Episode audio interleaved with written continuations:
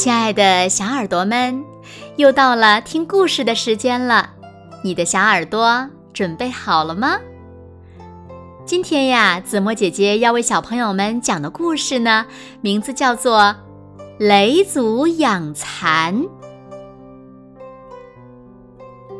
皇帝战胜蚩尤后，建立了部落联盟，他成为了部落联盟的首领。这一天呀，皇帝召来妻子雷祖和大臣们，商量发展部落生产的事情。原来呀，由于之前战争不断，部落的生产比较落后。现在呢，天下太平了，皇帝决心大力发展生产，改善百姓的生活条件。经过一番商议。皇帝承担起带领百姓种植五谷、制造农具等重任，制作衣裳的任务呢，则交给了雷祖，并让大臣们协助他。雷祖每天带领妇女们上山剥树皮，他们还把男人们捕猎回来的各种野兽的毛皮剥下来，然后呢，将处理过的树皮和毛皮。缝制成衣服和鞋子。不久，部落里的人都穿上了合适的衣裳和鞋子。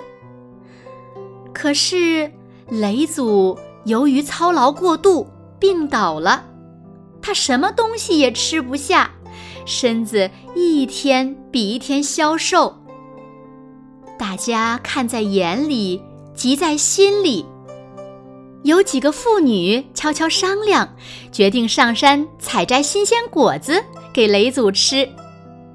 于是第二天一早，几个妇女便上山了。他们走遍了整座山，但采摘到的野果不是太苦，就是太酸，实在是不能入口。眼看天就要黑了，大家。都十分沮丧。这时，一个妇女突然高声喊了起来：“快看，那小白果真漂亮！”大家这才发现，河沟旁有一片桑树林，桑树上结满了雪白色的小果子。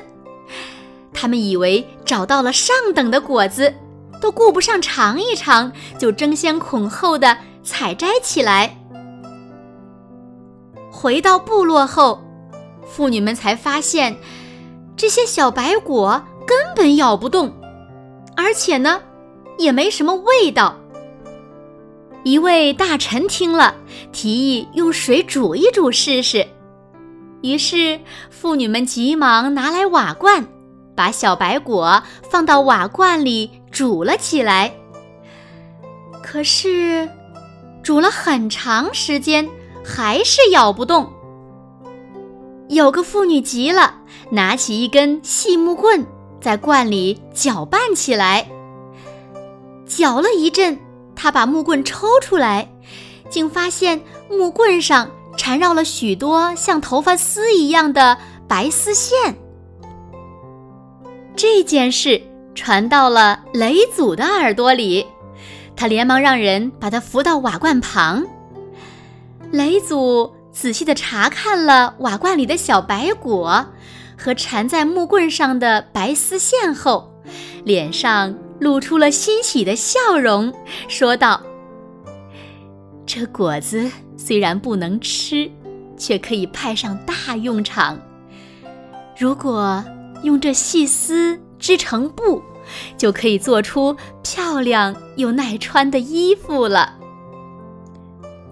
说也奇怪，雷祖见了这些白丝线后，病情竟然慢慢的减轻了，身体一天天好了起来。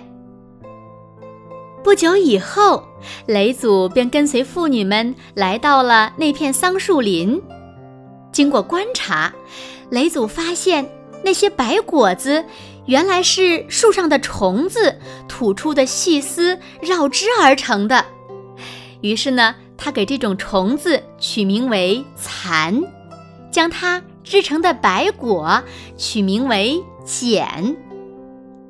后来，在嫘祖的带领下，人们开始栽桑养蚕，用蚕丝做衣服。后人为了纪念嫘祖的功绩，尊称她为“仙蚕娘娘”。